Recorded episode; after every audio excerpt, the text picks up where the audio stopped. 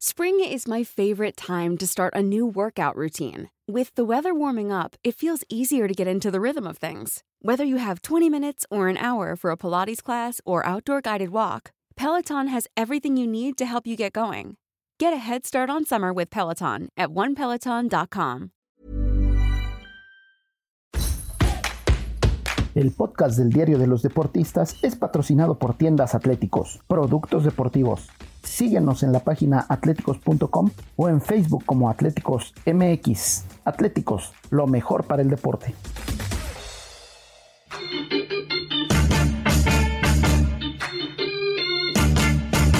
Esto, el diario de los deportistas.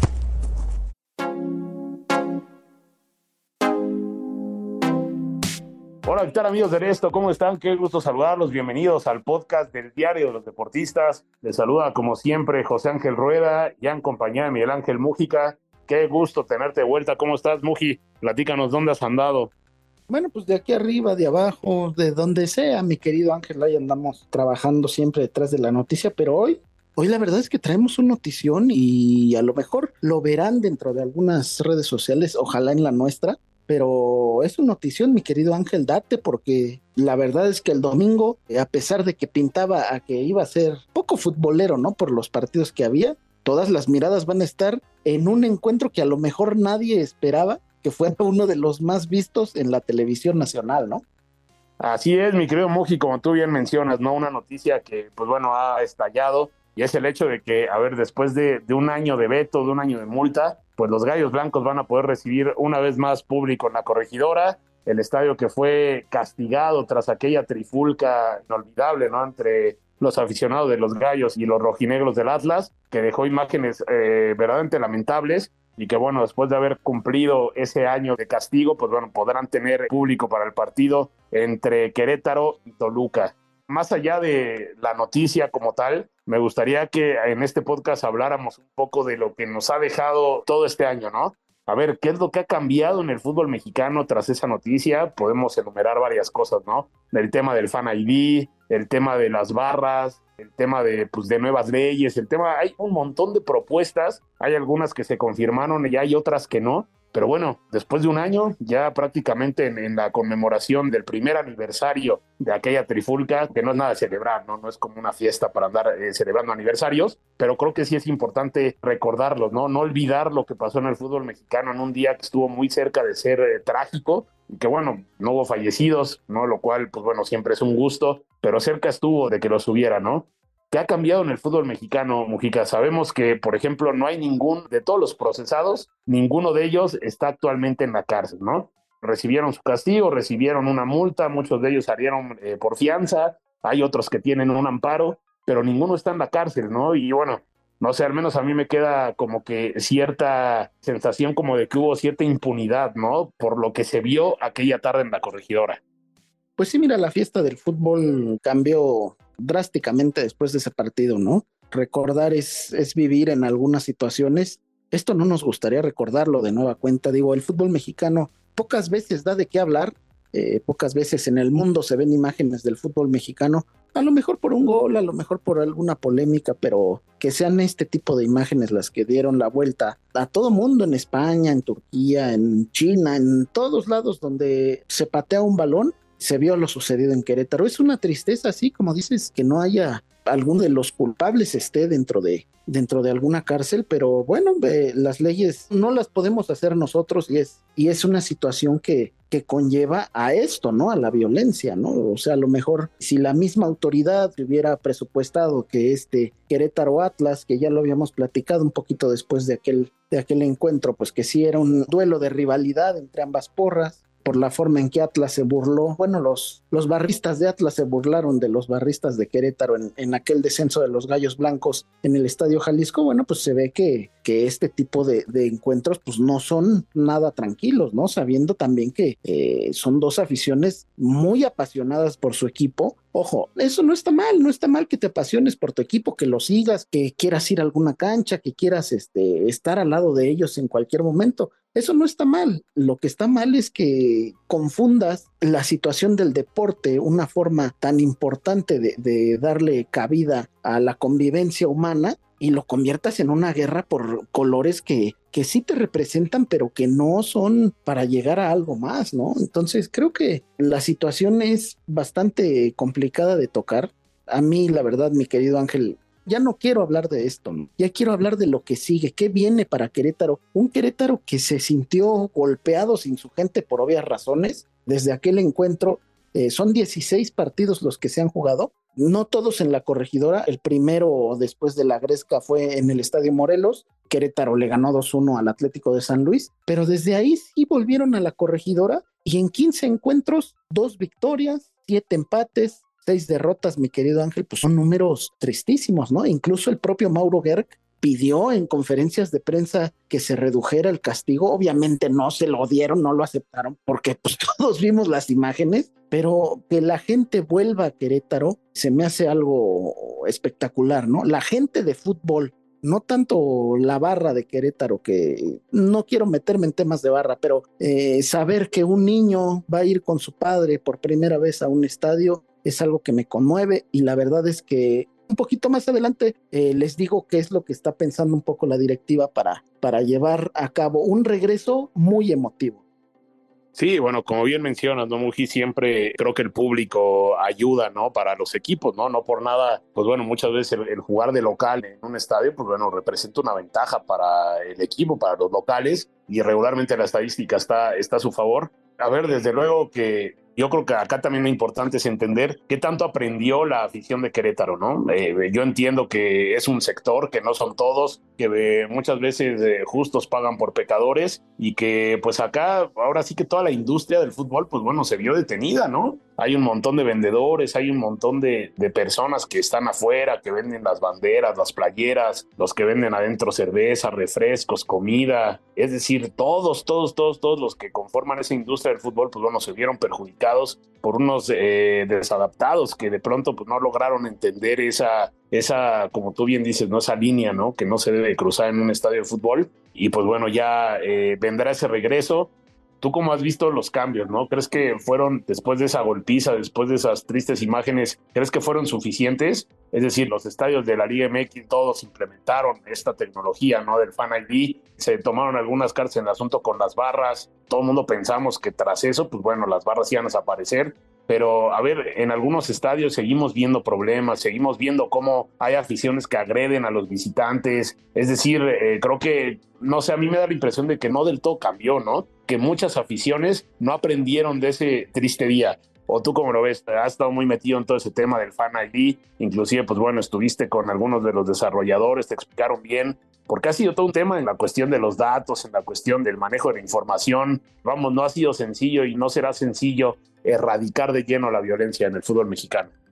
Claro, no será sencillo, pero mira, eh, la tecnología ha avanzado tanto, mi querido Ángel, que lo veíamos en las cámaras. Es impresionante el tema de, del Fan ID, que con cámaras que teóricamente están muy lejos, alcanzan a percibir los pequeños rasgos de cada persona para decirnos, esta persona fue el culpable, esta persona fue la que agredió, esta persona no hizo nada, esta persona solo estaba observando. En fin, la tecnología está de nuestro lado y la tenemos que tomar como tal. Creo que coincido contigo en el tema de que el fútbol no cambió del todo. Siento que, que las barras sí se deberían de ir. A mí no me representa una barra, sea yo del color que sea, sea yo azul crema, sea yo celeste, sea yo rojiblanco, eh, auriazul, albiverde, rojo, lo que quieras. Una barra no te representa, no representa a los aficionados. Sí, es gente apasionada que busca mostrarle algo más a sus equipos, pero de eso a ser violento con alguna persona que simplemente trae su playera de otro equipo simplemente para apoyarse me hace algo increíble, ¿no? Antes en Sudamérica nos aplaudían que porque podías ver en el clásico de clásicos a alguien sentado del Guadalajara junto con alguien del América platicando y no pasaba nada. Bueno, pues ahora no es que haya cambiado del todo, pero son situaciones que poco a poco se ven menos en el fútbol, ¿no? Eh, siento que las medidas son buenas, es un buen parámetro, es una buena base, pero la Liga MX tiene que seguir avanzando poco a poquito, reduciendo las barras, haciéndolas menos, un grupo de animación y poco a poco que la gente sepa que esto no es la guerra, Ángel, es un partido de fútbol. Y sí, a ti te apasiona, a mí me apasiona, a nuestro jefe de información, a la gente que nos esté escuchando, al niño que está aprendiendo apenas a ver, a apasionarse por el fútbol, a la abuelita que está lista para sentarse a ver a, a su equipo. A todos nos apasiona el fútbol, pero de eso a llegar a agreder a otra persona es una línea tan delgada pero tan grande que no creo que se deba de cruzar, ¿no? Sí, no, desde luego, desde luego creo que sí, eso es lo más importante, ¿no? De todo, siempre mantener ahí la, la calma. Y pues bueno, a ver, eh, Mojica, platícanos un poco, ¿no? ¿Qué es lo que tú sabes respecto a la, a la directiva? ¿Qué acciones se van a tomar? Tú ya lo hablabas, ¿no? La parte deportiva, pues bueno, creo que a Gallo te viene bastante bien. Un equipo que pues ha estado golpeado en los resultados, en lo económico, que no encuentra la forma y que y que bueno, creo que esa, esa crisis que derivó en lo institucional, ¿no? En el hecho de no haber podido poner las reglas claras, ¿no? Ha, garantizado la seguridad, pues bueno, les afectó en lo deportivo. Platícanos tú que has podido investigar cómo será este regreso ahí a, un estadio histórico, ¿no? Mundialista como la corregidora. Sí, histórico, porque también ha visto finales del fútbol mexicano, aquella polémica del América Pumas, ¿no? Que los aficionados de los Pumas no recordarán de la mejor forma, pero sí, sí es un estadio que tiene mucha, mucha historia.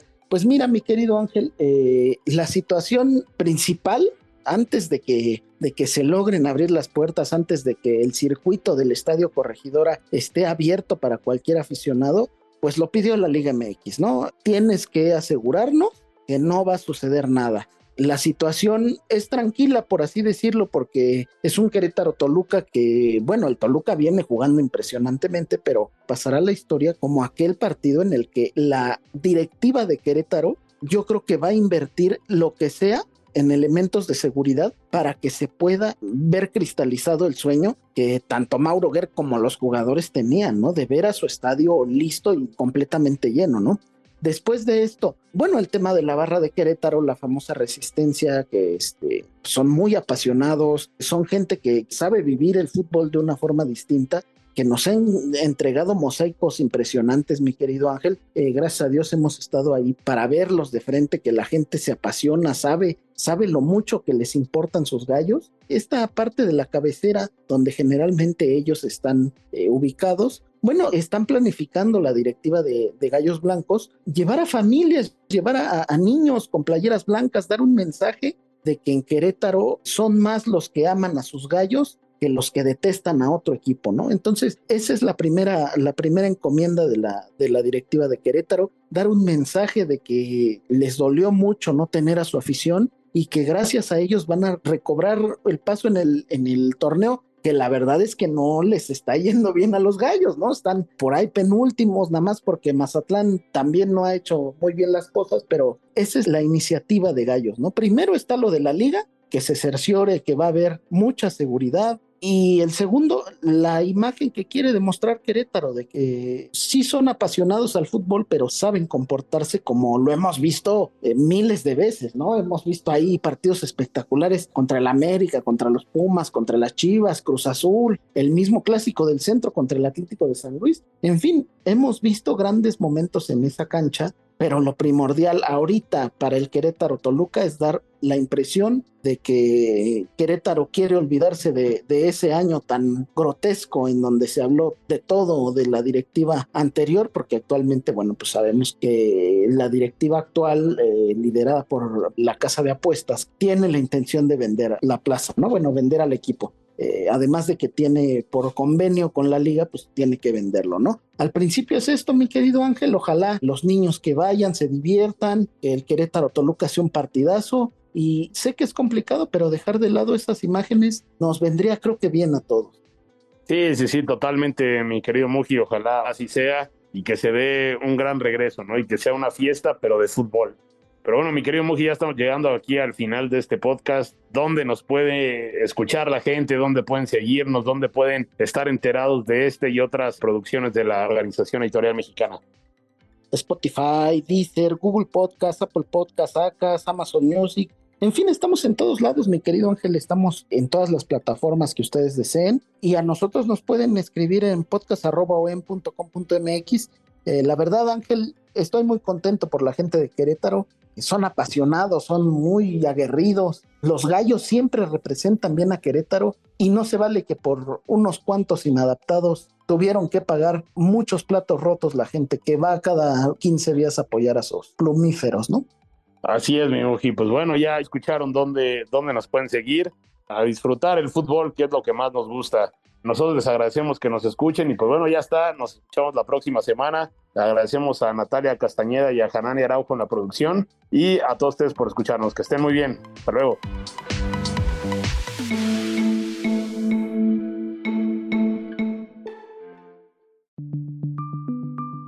Esta es una producción de la Organización Editorial Mexicana.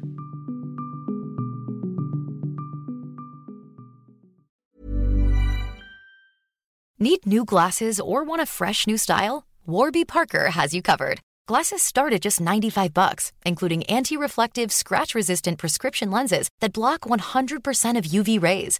Every frame's designed in-house with a huge selection of styles for every face shape. And with Warby Parker's free home try-on program, you can order 5 pairs to try at home for free. Shipping is free both ways too.